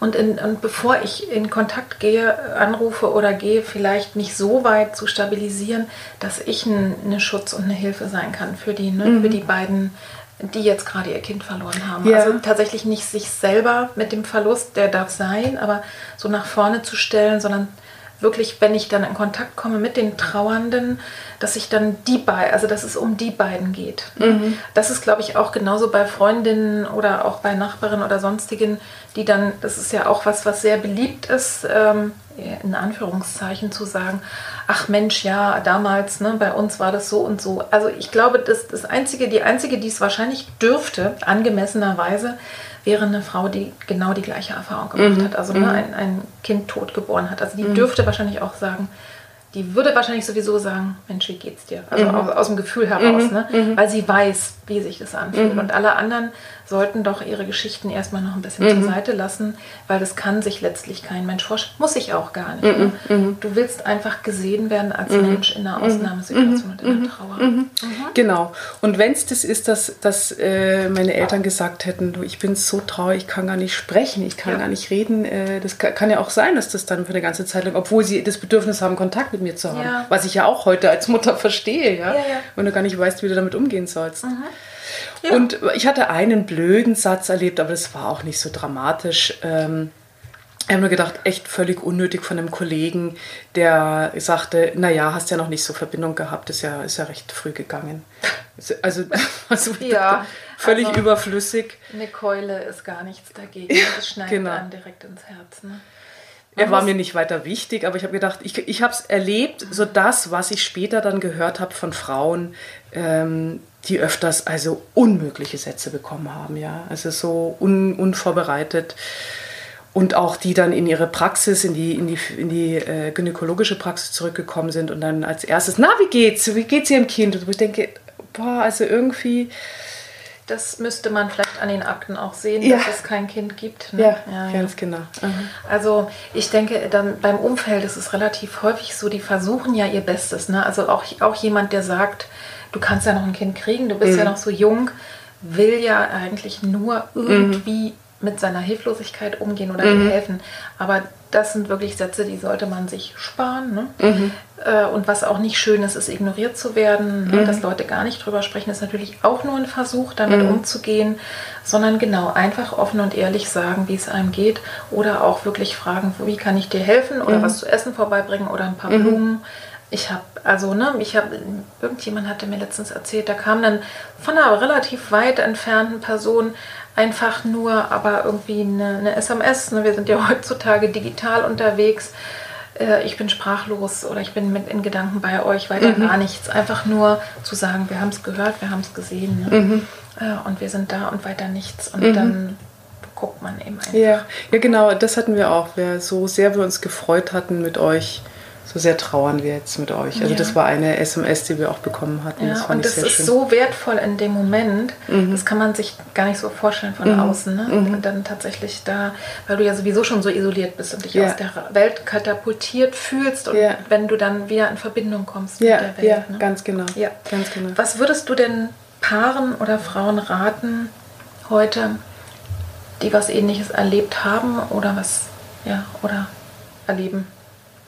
Ja, also eigentlich das, was ich vorher gesagt habe, dieser Faktor Zeit, das finde ich ganz, ganz wichtig. Und gerade wenn es möglich ist für den Mann, der äh, ein bisschen die Frau abschottet. Ja, also das ist natürlich sehr genauso getroffen und das habe ich erst viel, viel später wahrgenommen, dass mein Mann so anders trauert Ja. und so ähm, ja eigentlich auf eine Art länger gebraucht hat als ich, hatte ich so das Gefühl. Wie ja? hat denn dein Mann getrauert, wenn du das hier erzählen kannst, wenn es jetzt nicht so intim ist? indem er eigentlich mehr aktiv geworden ist. Der ist viel, ich denke mal typisch auch männlich, vieles organisiert. Ähm, nun denke ich, ist es auch, ja, der hat dann das Essen gekocht, ist raus, es hat, hat, hat die Sachen draußen auch erledigt, hat auch teilweise die Dinge, und das, darüber wollte ich eigentlich gerade sprechen, Telefonate auch unter Umständen geblockt oder gefiltert oder gesagt, ähm, warte, ich möchte erst klären, ob Nathalie mit dir sprechen möchte oder Nathalie jetzt sprechen möchte oder solche Sachen. Ja. Sowas finde ich total wichtig. Aber schon allein, wenn wir zurückgehen, noch in der, in der Situation, wo die Diagnose fällt, ja, wo, also deswegen sprechen wir auch darüber, dass, dass, dass Paare das mitbekommen, ähm, dass wirklich schon da vielleicht gesagt wird, ganz langsam, ganz langsam, ganz in Ruhe, irgendwie du nimmst dir deine Zeit. Oder wenigstens dann, äh, wenn, es, wenn es ins Krankenhaus geht, dass da unter Umständen, ja, ich, ich sehe immer wie so ein Bild, wie so, ein, wie so Arme, die, die schützend um die Frau herum sind von dem Mann, der Ja. sagt, Moment, ich, ich pass auf, ich, ich Ja. filter hier durch und ich möchte, dass meine Frau ihre Zeit hat, ja. Ja. Also dieser Punkt Zeit finde ich so, so wichtig irgendwie, dass man... Dass man keine Entscheidung irgendwie forciert und sich auch keinen Druck machen lässt. ne? Ganz genau, ganz genau. Weil eben, da waren wir ja vorhin schon mal dran, Genau. irgendjemand glaubt, das ist so grausam, das muss jetzt einfach so schnell Das muss jetzt möglich weg sein. Das Ganz muss jetzt genau. weggemacht werden und, und da hat er einfach dafür gesorgt und hat dich ne, und hat getrauert, indem er ganz viele Dinge getan hat. Aber ich denke, das ist genau auch angemessen, äh, weil das ja auch gegen die Hilflosigkeit was macht, wenn man was tun kann. Ne? Das, Das- ist ja was super Sinnvolles, was ja, er gemacht hat. ja. Ich hätte manchmal gedacht, ähm, wo sind seine Tränen? ja. Ja, ähm, Kamen die dann noch? Das, doch, ja, auf jeden Fall. Manchmal braucht es ja. auch ein bisschen. Ne? Ja, mhm. Das ist vielleicht auch der Punkt, den ich eben gemeint habe, als wir über die Eltern gesprochen haben. Vielleicht hat er einfach so klar das Gespür gehabt, ich mache mein Ding mit mir selber ab. Das kenne ich nämlich auch von vielen Frauen, die ihren Männern das durchaus zum Vorwurf machen, Mhm. auch nach Fehlgeburten und sagen, der hat gar nicht richtig getrauert. Sehr gut, ne? dass du das ansprichst. Und, ja. ähm, und ich glaube, Männer machen es einfach mit sich selber ab. Die ich, und ich sag mal, es ist, ist eine Einladung de- an euch Männer, wenn ihr zuhört, oder ihr Frauen, euren Männern zu sagen, auch einzuladen. Es ist schön, wenn du stark bist. Es ist schön, wenn du mich schützt. Das ist auch sehr, sehr hilfreich. Also, das hat er wahrscheinlich auch gespürt. Aber es ist auch gut und es ist erlaubt. Und ich wünsche mir auch, dass wir auch beide zusammen Mhm. mal hilflos sein können oder auch mal weinen dürfen. Du musst auch nicht immer eine Lösung haben, lieber Mann. Ganz genau, ganz es genau. ist dir nicht in die Sehr Wiege gelegt, gesagt, sowas ja. Grässliches einfach wie ein Baum stehend Ja. äh, im Sturm immer zu erleben. Du darfst auch schwach sein. Und es ist auch schön, wenn du, wenn du ähm, hilfreich bist, indem du die Frau schützt. Ja, Ne? ja. Ja, aber das, die innere Erlaubnis, wirklich dann auch einfach hilflos und schwach zu sein, das ist ja nicht das, was unsere Männer so, so gerne haben. Ne? Gerade im Kontakt mit einer Frau möchten sie natürlich, und ich wünsche mir ja auch einen Mann, der für mhm. mich da ist. Mhm. Aber eben auch, äh, es ist erlaubt und ähm, Vielleicht kann man sowas auch ansprechen und dann kann der Mann auch sagen, du, ich gehe joggen und dabei hole ich mehr als zehn mhm. äh, Ritter auf einmal. Mhm, ja? mhm. Also ich glaube auch, es die, die Tränen nach innen oder nach außen. Mhm. Das denke ich halt, manchmal sieht man es einfach bei den Männern nicht. Also ja. dann sind es halt nicht die Tränen nach draußen, aber die machen das selbstverständlich auch durch. Ja? Also Und äh, insofern, äh, ja, das ist interessant. Und auf alle Fälle hat es dir aber eben geholfen, dass er, dass er dich da äh, auch, auch geschützt hat. Ja, ja. ja, genau. Du bist ja dann wieder Mama geworden. Wie lange hat es gedauert?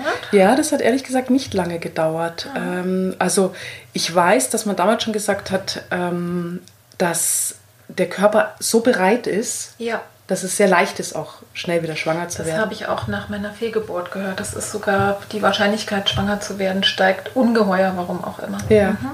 Und ich war auch relativ schnell wieder schwanger. Also es waren ein paar Monate dazwischen. Ah. Es waren tatsächlich nur ein paar Monate dazwischen. Ja. Kannst du noch, ähm, kannst du dich noch erinnern oder, oder uns erzählen, wie es zu dieser Entscheidung kam? Also sozusagen, wenn, weißt du das noch? Ich habe, ja, ich habe tatsächlich... Ich habe erstmal keinen Bock gehabt, wieder schwanger zu werden Aha. nach der Fehlgeburt, weil ich dachte, so diese grauenhaften Gefühle, die möchte ich am liebsten nie wieder spüren. Bei mir hat es wirklich ein paar Jahre gedauert.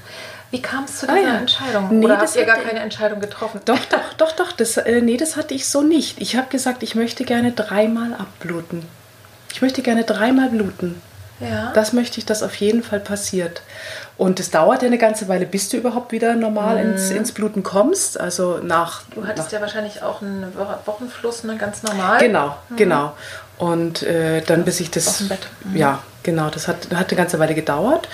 Und dann habe ich tatsächlich, ich glaube, ich habe sogar nur zweimal geblutet. Mhm. Ich glaube, ich habe sogar nur zweimal oder dreimal, ich weiß es nicht genau. Und dann war ich wieder schwanger. Und ähm, das, ja, ich glaube, das war gut. Das mhm. war gut für mich. Also, dir war irgendwie klar, dass so wird es jetzt weitergehen. Also, es, du, du konntest es einfach irgendwie gut in, in dein Leben holen. Ich, ich, ich glaube, für mich hm? war nicht die Angst, dass mir das nochmal passiert. Das war, stand nicht im Raum, mhm. sondern dass äh, irgendwie seltsamerweise, ob ich überhaupt nochmal schwanger werde, stand mir im Raum. Und das heißt, äh, vielleicht war auch so eine Motivation zu sagen, okay, ich weiß, ich will noch mhm. und ich habe eigentlich keine Zeit zu verlieren. Vielleicht sowas? Hm, da kann ich mich jetzt nicht oder, so erinnern. Na, oder vielleicht, wenn du sagst, ne, die haben gesagt, der Körper ist bereit, vielleicht, dass es sogar die Chancen, schwanger zu werden, nochmal erhöht. Ne? Ja. Irgend sowas.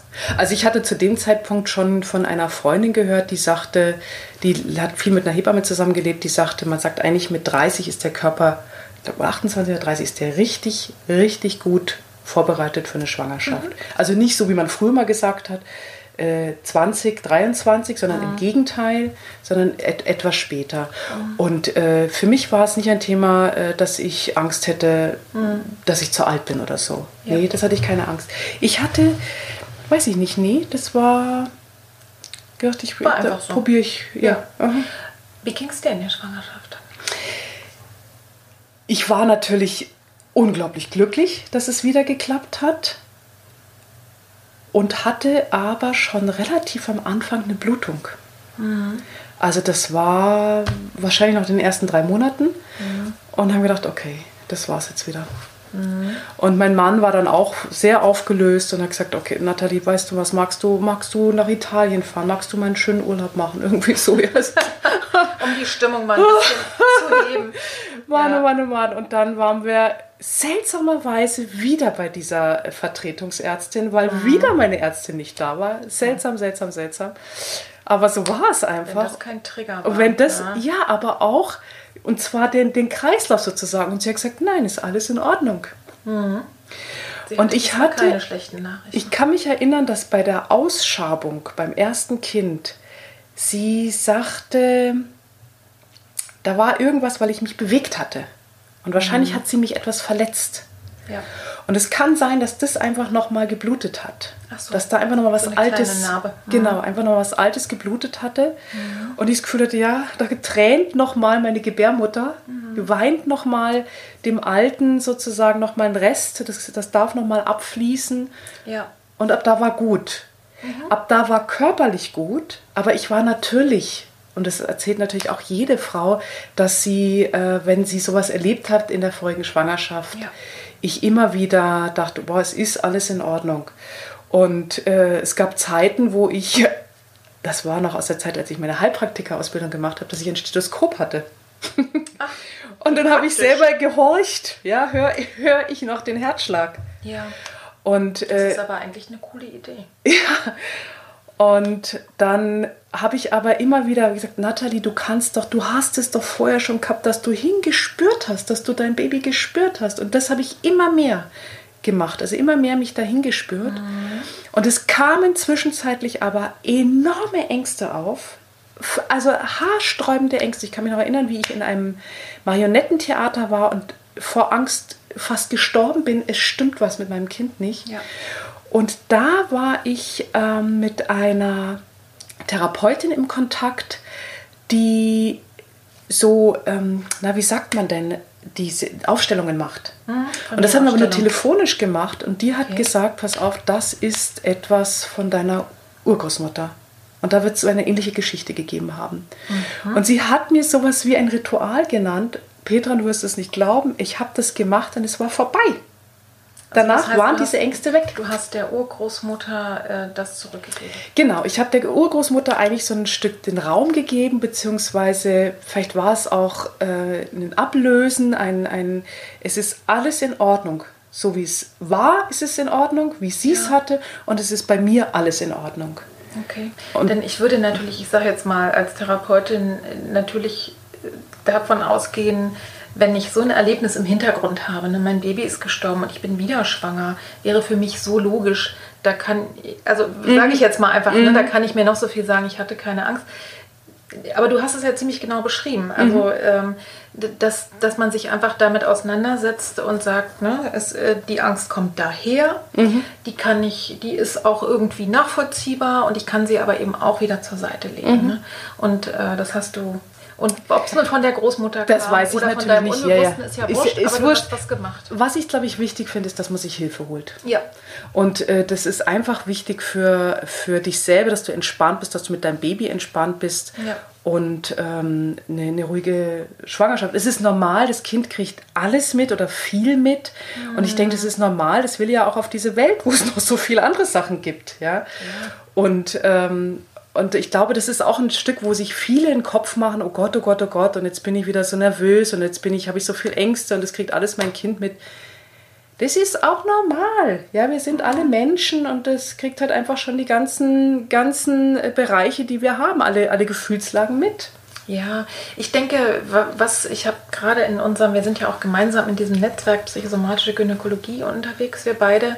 Und da gab es einen Vortrag irgendwann mal ähm, zum Thema tatsächlich, wie, wie wirkt sich Stress auf den Fötus aus. Und es ist schon so, ähm, Normalstress ist alles gut, ne? das ist einfach so, dafür sind wir auch gemacht, weil ich glaube, Menschen hatten immer Stress oder eben irgendwie aufregende Sachen oder dass mal was nicht klappt. Was eben nicht gut ist, definitiv nicht gut ist, ist, äh, wenn, wenn du ne, die acht Monate lang voll verkrampft mit Cortisol, voll gepumpt bist, das kommt dann tatsächlich ans Kind. Und ich glaube, das würdest du aber auch merken, da kann ich aber auch einfach nur unterstreichen, was du auch sagst. Holt euch Hilfe. Ich würde wahrscheinlich mit so einer Geschichte im Hintergrund sowieso sagen, präventiv äh, einfach mal gucken oder auch dahin gucken. Es ist ja egal, ob man jetzt Psychotherapie macht oder Coaching oder sich anderweitig Hilfe holt oder äh, einfach sagt, wie kann ich es mir, wie kann ich dafür sorgen, dass ich einfach gut entspanne, dass ich bei mir bin. Das kann ja auch, ne, dein Körper hat ja auch was mitgemacht und zu sagen, wie kann ich dafür sorgen, dass der Körper auch mhm. gut im Fluss ist. Da gibt es garantiert auch ganz viele Körpergeschichten, ne, äh, die, mhm. äh, die dann hilfreich sind. Hast du denn für dich selber äh, da irgendwas gemacht, um deinen ja, ja. gut zu tun? Also ich habe ja nun äh, das Glück, dass ich den Background mit dem äh, Qigong habe. Ja. ja ähm, dass ich zurückgreifen kann auf, eine, auf etwas, was bei mir verankert ist. Das komme ja später auch mhm. nochmal drauf, hast du gesagt, auf den zweiten Teil, wo ich was zum Qigong sagen kann, was der Körper kennt, was der Körper als Entspannung empfindet, weiß, aha, das ist Entspannung und mhm. das ist schon allein die Position, wie man sich hinstellt, sagt der Körper, ah super, jetzt kommt Entspannung. Mhm. Und es ist schlau, wenn man irgendwas, es muss nicht Qigong sein, irgendwas hat, ja. wo man sagt, da kann ich drauf zurückgreifen. Und weil du sagtest, äh, dass der Körper natürlich genauso das Gleiche mitgemacht hat, nicht nur mhm. meine Seele. Ja das ist ein ganz, ganz wichtiger Aspekt, mit dem ich viel mit meiner Frauenärztin damals auch gesprochen habe. Denn in der Tat, ähm, wir wissen es, ich bin Physiotherapeutin und wir wissen das von einem Schleudertrauma wo man nichts sehen kann. Du kannst mit keinem bildgebenden Gerät sehen, dass ein Problem vorliegt im Gewebe und doch weiß man, dass es da ist. Ja. Und wir wissen alle, jeder Schulmediziner weiß, das kann bis zu sechs Monate dauern, bis dieser Schock raus ist. Ja, ja wie viel mehr bei so einer Sache? Ja. Also da brauchen wir irgendwie gar nicht uns. Das liegt äh, auf der Hand, ne? Ja, natürlich liegt auf der Hand. Das ist da auf alle Fälle und das, ist für sich zu Und das ist mir auch später erst noch, nachdem ich auch dann mein zweites Kind geboren habe, noch Jahre danach ist mir das so klar geworden, wie viel, und es kann wirklich noch Jahre danach sein, dass das im Körper sitzt, dass das, ja. das ist, die Zellen das einfach noch äh, gespeichert haben, diese, mhm. diesen Schock. Das ist ja in dem, in dem Moment ist es ja einfach auch ein Schock. Genau. Und ich glaube, es kommt eben dann auch, das würde ich jetzt mal auch sagen, es ist auch nie zu spät, wenn ich, und sei es eben, keine Ahnung, ne, dass du nächstes Jahr zum wenn das Kind 18 würde, auf einmal irgendwie um den Geburtsraum rum, auf einmal ganz traurig wirst und dir auf einmal auffällt, ja, ich hätte jetzt ein volljähriges Kind und dann ist vielleicht nochmal ein mhm. anderes Stück Trauer und dann wird mhm. nochmal was losgelassen. Also ich kann von tatsächlich von meinen Fehlgeburten sagen, das ist ja auch schon sehr, sehr lange her, dass es immer mal wieder sozusagen zu bestimmten Zeiten, ne, als ich die Blutungen hatte, also wo ich, wo mir jetzt einfach heutzutage klar ist, ähm, zwischen Weihnachten und Silvester und Neujahr rum, ähm, das sind einfach wackelige Zeiten und das liegt unter anderem daran, dass sich ganz offensichtlich mein Körper erinnert und, mhm. und dann ist es gut so, sich da den Raum zu nehmen mhm. und es eben zuzulassen. Mhm. Ja? Es kommt auch meiner Erfahrung nach dann, wenn ich es auch gerade vielleicht nochmal in einer anderen Tiefe, wenn ich dann kräftig genug bin, auch das zu verarbeiten. Mhm. Ne? Das, mhm. das ist einfach ein, mhm. so ein Thema. Ja, genau. Und das ist das, was du sagst, was du am Anfang auch gesagt hast, das ist, diese Trauer ist nie komplett zu Ende. Du kannst, du handelst es immer besser, du kannst immer mhm. besser damit umgehen, aber es zeigen sich immer wieder Aspekte davon, ja. immer wieder Facetten davon. Sei es mal der körperliche Bereich, dann mein Sohn, der, der äh, keinen großen Bruder hat und darum aber weiß. Oder mhm. wie wir gesagt haben, meine Eltern oder mein Bruder, der, ja. also das gibt immer wieder Aspekte davon und mhm. die zeigen sich im Laufe deines Lebens wahrscheinlich immer wieder auch. Genau. Du hast gerade, das wäre nämlich noch die letzte Frage, mhm. die ich jetzt äh, dir noch stellen wollte, jetzt für den Teil. Also du hast ein zweites Kind geboren. Simon. Simon und äh, welche Bedeutung hat es denn für Simon, äh, dass er ein Geschwister hat? Ja, und wie, wie seid ihr damit umgegangen? Wann habt ihr es erzählt? Habt ihr es erzählt? Mhm, mhm. Ja, wir haben ihm das erzählt, oder ich habe ihm das eigentlich erzählt, als er vier Jahre alt war. Mhm. Und da hatten mir schon vorher Leute gesagt, na Mensch, möchtest du es ihnen denn nicht mal langsam erzählen? Und ich finde vier aber jetzt eigentlich recht jung noch. Und dann habe ich ihm das erzählt. Dann schaut er mich an und sagt, warum hast du mir das nicht gleich gesagt? Mhm. Hat fürchterlich geweint. Mhm. Eine ganze, ganze Weile geweint. Und dann gab es noch eine ganze Zeit, wo er immer wieder davon erzählt hat. Ja. Ich glaube, er war sogar schon fünf na, ich weiß es nicht mehr genau, vier oder fünf. Und hat dann auch mit dem Opa lange darüber gesprochen. Mhm. Mein Vater hat mir das dann erzählt, wie, ja. wichtig, wie wichtig meinem Sohn der ältere Bruder ist. Ja. Und der ist ihm das wahrscheinlich sein ganzes Leben lang, ahne mhm. ich mal. Denn er hat einen älteren Bruder, auch wenn er woanders ist. Ja. Er hat das später auch in der Schule erzählt, mhm. dass er einen älteren Bruder hat, äh, der nicht mehr hier lebt. Und ganz manchmal kommt es noch, wird es noch Thema. Es ist nicht mehr so häufig. Ich habe natürlich manchmal so gedacht, Simon hätte sich noch ein zweites Geschwister gewünscht. Ja. Und das ist so der Moment, wo ich denke, mal, ja, schade. Ja. Es ist kein zweites Geschwister da. Mhm. Äh, ja, da, da kommt das Thema eben nochmal mit einem Aspekt raus. Mhm. Genau. Habt ihr irgendwie mit, mit äh, Simon mal was erlebt, wo du selber sagen würdest, das, das hat irgendwie, keine Ahnung, dass er bestimmte Gefühlslagen hatte oder dass er irgendwas gemacht hat, wo du das Gefühl hattest, das hat damit zu tun, dass es so eine Art Trauer ist, was ein Kind nur anders zeigt? Oder nicht, muss ja nicht sein, aber fällt dir da was ein? Mm. Nee, also außerdem, dass er gesagt hat, dass er darüber traurig ist. Ja. Und äh, er dann aber auch schnell davon wieder Abschied nimmt. Mhm. Also Kinder sind ja auch so bodenständig ne? und, und äh, nehmen das auch so ganz pragmatisch. Also deswegen, da wäre ja wirklich auch meine etwas, was ich gerne wirklich auch weitergeben würde, wenn es, wenn es eben Kinder danach gibt oder ne, klar, ältere Geschwister, die kriegen es ja sowieso selber mit, wie wichtig das dann eben ist. Ne? Für mhm. die Kinder auch, für ihre gesamte Geschichte, weil die kriegen sowieso mit, dass irgendwas ja, ist. Ja. Und äh, man sollte wirklich die Kinder, die nicht mehr hier bei uns leben, nicht totschweigen. Das mhm. auf alle Fälle nicht. Das äh, ist einfach eine wichtige Frage. Die Frage ist eben, wann erzählt man es wie? Und ich glaube auch, es gibt wahrscheinlich da auch keine allgemein konkreten mhm. Tipps. Ich würde jetzt mal sagen, ähm, es wäre, wenn man das Gefühl hätte, ne, man erzählt dem Säugling irgendwas, der, der jetzt noch gar nicht inhaltlich verstehen kann. Mhm du, da gibt es einen Bruder, der lebt nicht mehr. Das, das wäre genauso richtig, wie äh, wenn ich merke, es ist irgendwie noch nicht richtig äh, und das vielleicht dann meinem Sechsjährigen mhm. erzähle. Mhm.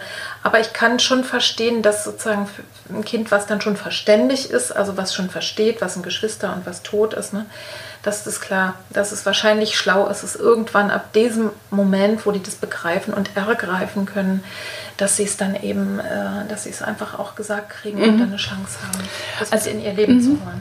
Ich finde es auch wichtig, das habe ich vielleicht äh, eine Zeit lang zu wenig gemacht, wirklich da, da, dein Umfeld mit reinzuholen. Also ich habe, ja. ich hatte so das Gefühl, ich habe gut dieses Thema verarbeitet mhm. und ähm, hatte mich da manchmal fast ein bisschen gewundert, dass andere noch so da hängen oder da noch so Zeit für brauchen. Und mhm. sicherlich war es ein Stück vielleicht auch mein Sohn, ja, wobei das ja auch relativ bald, ähm, wo ich so das Gefühl hatte, er ist jetzt da, dieser, dieser große Bruder ist jetzt zumindest auch ausgesprochen da, vielleicht mhm. hat er das schon vorher gemerkt.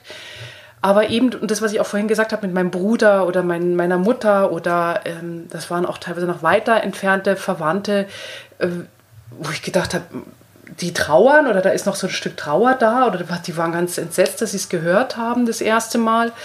Äh, und ich mich eigentlich so gewundert habe, weil es für mich eigentlich schon so, sich schon so heile angefühlt hat. Mhm. Ja. ja, aber ich bin da nicht so viel mit nach außen gegangen. Ich habe da nicht so viel geteilt mit denen.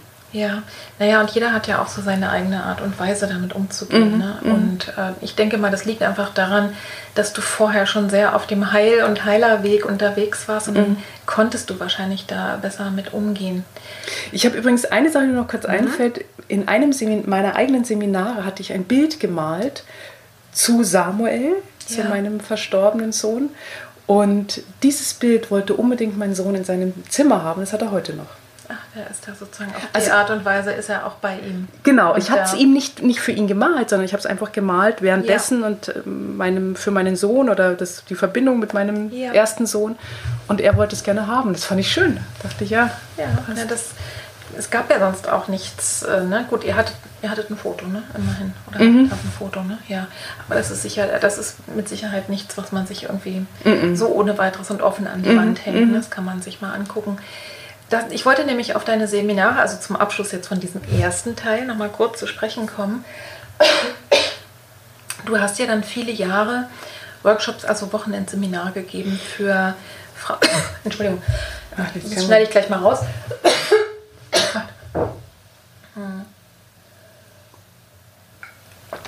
Also Seminare gegeben äh, für, also ich setze mal an.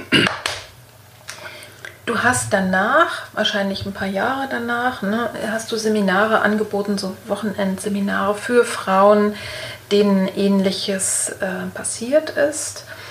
Und im Moment machst du das gerade nicht mehr. Mhm. Ne?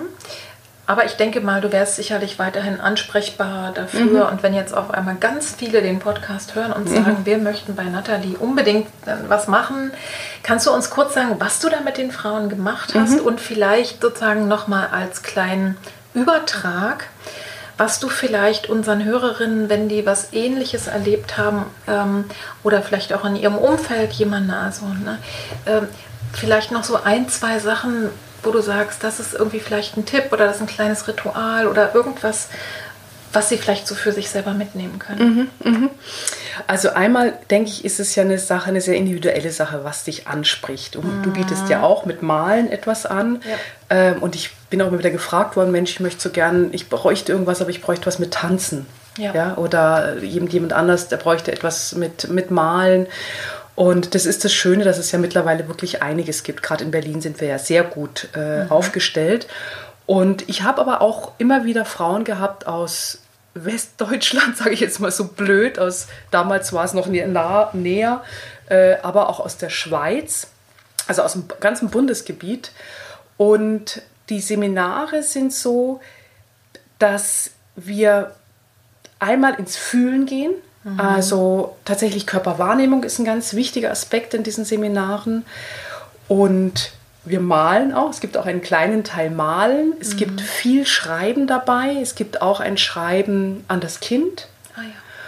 Und es gibt ein gemeinsames Ritual, was was sehr Starkes ist, weil das ja alles Frauen sind, denen was Ähnliches passiert mhm. Und ähm, wir sozusagen Rücken an Rücken stehen oder alle zusammenstehen mhm. und dieses Ritual zusammen machen für die Kinder, all die Kinder, die gegangen sind so früh. Und das ist ein ganz großartiger Aspekt. Ich nehme auch ein bisschen was vom Qigong mit rein. Mhm. Und was ich festgestellt habe, was diese Frauen oder viele von den Frauen sehr gemocht haben, war, die Hände auf den Bauch zu legen. Mhm. Und das haben wir im Qigong, das ist eine typische Qigong-Haltung. Bei den Frauen ist es so, dass wir erst die rechte, dann die linke übereinander auf den Bauch legen. Und das kann am Anfang, gerade wenn so etwas passiert ist, erstmal noch es ist ein sensibler Bereich, der Bauch, ja, ja. wo das der Ort des Geschehens sozusagen. Mm, absolut. Und es ist aber auch ein Stück wieder diesen Kontakt aufzunehmen, den Kontakt mhm. mit deinem Körper aufzunehmen, den Kontakt mit dem Körper, wo vielleicht auch so ein Stück ein, der hat das nicht gemacht, was du wolltest oder was ja. er machen sollte. Oder, ja. oder er konnte das nicht oder er, oder er wollte nicht, was ja, auch immer. Ist ja, Auch, das ist ja auch so ein Stück weit Vertrauen verloren ne, in meinen Körper und vielleicht auch Schuld gegeben und sowas. Ne? Und es ist wie ein erster Kontakt wieder eigentlich, dass mhm. du das ist ja deine Hülle, das ist ja dein Körper, der ja sonst eigentlich alles gemacht hat, was, mhm. was sein ganzes Leben schon mit bestreitet hat. Natürlich gibt es immer Sachen, wo wir uns drüber ärgern, wo wir blöd finden, weil unsere Nase zu groß oder was weiß ich was, aber eigentlich macht er alles ungefragt, ja. Ja. Und das heißt, dein, dein einer Ratschlag wäre, stellt euch einfach hin oder setzt euch hin, legt oder legt euch hin, Bauch, genau atmet und spürt einfach mal dahin. Und, und spürt vielleicht ein paar nette Gedanken. Ja, das ja, einfach mal die. Sein. Nee, es war, nee. muss noch nicht mal sein. Einfach die Hände auf den, deine eigenen Hände auf den Bauch zu spüren. Ja? ja. Vielleicht sind sie warm, vielleicht sind sie, sind sie sind sie auch nicht warm, vielleicht sind sie schwer oder auch nicht. Und du spürst deine Atmung, wie sich der Bauch hebt und, und senkt und bist so ein Stück in dem Kontakt eigentlich mit dir selber, mhm. mit deinen Händen und erlebst es einen Moment. Und das macht es das macht einfach schon mal was. Das macht das einfach schon was. Kleines ist, genau. ne? das zuzulassen. Genau. Und ansonsten, ich habe das so verstanden, du hast ja gerade schon sowas gesagt, man hat ans Kind geschrieben. Ne? Mhm. Sowas finde ich auch eine sehr schöne Idee, um das nochmal ne? mit so einem Brief, da kann man ja auch unterschiedlich umgehen, mhm. den dann vielleicht irgendwo, weiß ich nicht, an eine gute Stelle geben ne? Mhm. oder was auch immer, also was euch da einfällt. Oder wer mit Gefühlen, ne? Eben lieber umgeht, äh, sozusagen, indem ich vielleicht Fotos mache oder indem ich vielleicht ein Bild male, was auch immer. Ne? Also, genau, das kann auch, das, das ist eben auch ein Teil von dem Seminar. Das mhm. kann auch aber einfach als Einzelaspekt sein, dass man sagt, äh, ich male jetzt einfach dazu was. Ja. Es, und es muss überhaupt nicht, man kann, man kann auch mit Augen zumalen, ja. Wenn man ja. das Gefühl hat, oh Gott, ich kann noch gar nicht malen. Ja. Das ist völlig egal, sondern dass du sagst, mhm. ich male aus meinem Herzen und sei gewiss, es ist aus deinem Herzen. Auch wenn du nachher das Bild anschaust und sagst, das ist scheußlich oder so. Und einfach von dieser Bewertung wegzugehen und vielleicht magst du das Bild dann auch in einem Fluss übergeben oder magst es wohin hängen oder Vielleicht möchtest du auch, möchtest du auch, dass es verbrannt wird. Mhm. Was auch immer, dass es übergeben wird, dass es an den Kosmos übergeben wird, ist auch ein Teil, den wir in dem, in dem Seminar haben. Und mhm. genauso auch mit dem Brief ja. oder dem Brief. Äh, ja. Man kann es ja so oder so äh, ja. machen, genau. Also im Grunde genommen so Rituale, die eben über das Kognitive hinausgehen. Ne? Das sage ich ja auch immer wieder regelhaft zu sagen, unser Unbewusstes hat noch so viel andere. Ne? Wir haben auch so viele andere Wahrnehmungskanäle und so viele andere Ausdruckskanäle. Da ist auch jeder Mensch anders. Viele trauern, die ich kenne, auch über wilde Musik und mhm. sich dann da auszudrücken mhm. und aus, die Sachen aus dem Körper rauszutanzen. Also guck mal, was da für dich und was wann in welcher Reihenfolge äh, dran ist. Und es muss, haben wir ja gerade gehört, wie mit dieser Berührung in dem Bauch, es muss auch gar nichts Großartiges, Aufregendes mhm. sein. Es sind manchmal sogar die kleinen Sachen, die wirkungsvoll sind und je dichter es noch dran ist, dann umso mehr. Und ich finde eben, das Allerwichtigste ist, du, wir sprechen ja über Fühlen, Mitgefühl mit mir selber zu haben äh, und, und wirklich da es mir auch zu zeigen. Ja. Und was ich einen ganz wichtigen Aspekt noch finde, ist, äh, wir reden so unglaublich viel. Wir reden und in diesem Moment ist, das war zumindest mein Ding und ich habe das Gefühl, dass es bei den Frauen auch viel so ist, sie, sie tun eigentlich viel Rede und Antwort stehen, ja, mhm. dann kriegen sie viele Fragen gestellt. Ich habe zwar vorher gesagt, auch Fragen sind wichtig, aber es gibt auch, dass man dann darüber das, das völlig verquatscht, zerquatscht, ja, Zer, mhm. zerredet irgendwann. Du eigentlich das Gefühl hast, nein, ich mag das behüten, ich mag da achtsam mit umgehen. Also auch, wem erzähle ich was oder wo sage ich mal, du, mhm. ich, ich kann ich nicht oder will ich nicht oder da bin ich noch nicht so weit oder mhm. ich möchte noch nicht drüber reden. Und ich mal für mein Seminar war eigentlich so der Ansatz, es gibt Trauergruppen, es gibt einiges an Trauergruppen, und die haben auch ihre Daseinsberechtigung, das ist auch wichtig. Aber ich finde das so wichtig und ich bin überzeugt, dass das Herz auf einer anderen Ebene angesprochen werden kann. Ja. Oder bei viel mehr auf einer anderen Ebene angesprochen werden kann als über das Wort. Und dass wir im Wort zu viel im Außen sind. Ja. Und dass es so wichtig ist, dass wir auf diese Ebene kommen, wo ich das Gefühl habe, ja, da bin ich, da, da, da bin ich im direkten Kontakt mit diesem Gefühl oder vielleicht auch mit dieser Seele. Ja. Und das ist über das Malen, was du machst oder über das Schreiben oder, oder über Musik. Wir haben zum Beispiel auch, dass wir äh, Musik anhören. Es gibt einen Teil, da hören wir, ich glaube, 10 Minuten lang oder 15 Minuten lang nur Musik an, nur Musikstücke ja. an. Und es ist ganz oft, dass die Frauen danach sagen, danke, also das habe ich so lange nicht mehr, das habe ich überhaupt so lange nicht mehr gemacht. Davon ja. abgesehen in dieser Zeit nicht. Mhm. Aber sowieso und einfach nur mal sitzen und Musik hören. Ja, und ich denke mal, was so wertvoll ist, egal jetzt welche Art von Workshop man auch macht, ne? Und wir, es hören ja Deutschland oder vielleicht auch sogar auch in Österreich und Schweiz Frauen jetzt auch diesen und auch Männer, glaube ich, diesen Podcast. Mhm. Guckt einfach mal, wo ihr Gruppen findet, wo ihr Workshops findet, wo das vielleicht Thema ist oder wo das, sagen wir mal, zumindest auch gut reinpasst. Und dass man, ich glaube, so wertvoll ist, einfach mal rauszugehen aus dem Alltag und sich die Zeit zu nehmen und dem einfach mal Raum zu geben, einen geschützten Raum ja. und eben begleitet von Personen, die wissen, was sie tun. Das glaube ich ist immer wichtig, wenn wir uns an diese großen Themen wagen, ne, an die großen Gefühle, dass es gut beschützt wird, dass es professionell gemacht ist. Ich mache an der Stelle jetzt mal einen Cut. Wir sprechen im zweiten Teil. Ihr liebe Hörerinnen und Hörer hört das nächste Woche.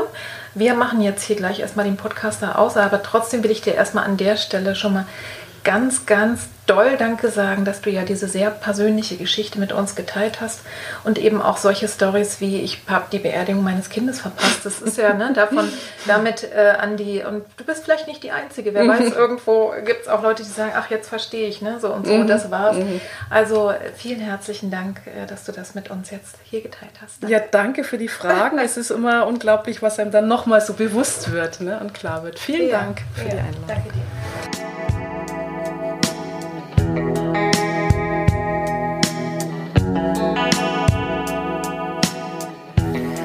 Ich hoffe sehr, dass du aus diesem Gespräch etwas für dich persönlich mitnehmen konntest oder vielleicht auch einem anderen Menschen, einer anderen Frau, einem anderen Mann etwas mitgeben kannst, vielleicht ein Gedanken, einen Impuls oder auch das Grundgefühl, dass auch nach einer schweren Krise es nicht nur darum geht zu überleben, das ist der erste Schritt, sondern dass auf längere Frist, auf längere Zeit das Leben auch wieder reich und gut werden kann, dass du eine solche Erfahrung und sei sie eben so tiefgreifend wie diese, dass man es schaffen kann, das in sein Leben zu integrieren, nicht wegzuschieben, nicht zu vergessen, auch nicht ähm, die Gefühle wegzuschieben, die vielleicht auch immer wieder kommen, aber gut zu leben mit dieser Erfahrung.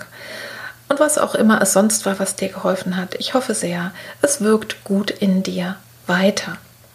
Empfehle den Podcast weiter an Fachpublikum, an Leute, die es vielleicht gut gebrauchen können. Und ich freue mich sehr, wenn du den Podcast abonnierst, damit er einfach immer weiter bekannter und bekannter wird, dass du Empfehlungen aussprichst, dass du bewertest. Und das kannst du gleich ganz wunderbar auch verbinden mit meiner Weihnachtsaktion, wenn du die anderen Folgen vielleicht noch nicht gehört hast dann äh, kann ich dir erzählen, ich mache zu Weihnachten ein kleines Gewinnspiel, eine Auslosung unter allen, die meinen Podcast bewerten, die ähm, darüber was schreiben auf den verschiedenen Portalen und mir das dann zuschicken. Und dann bist du bei mir im Lostopf und kannst eine Sitzung gewinnen, egal ob du weiter weg bist, das kann man auch telefonisch machen.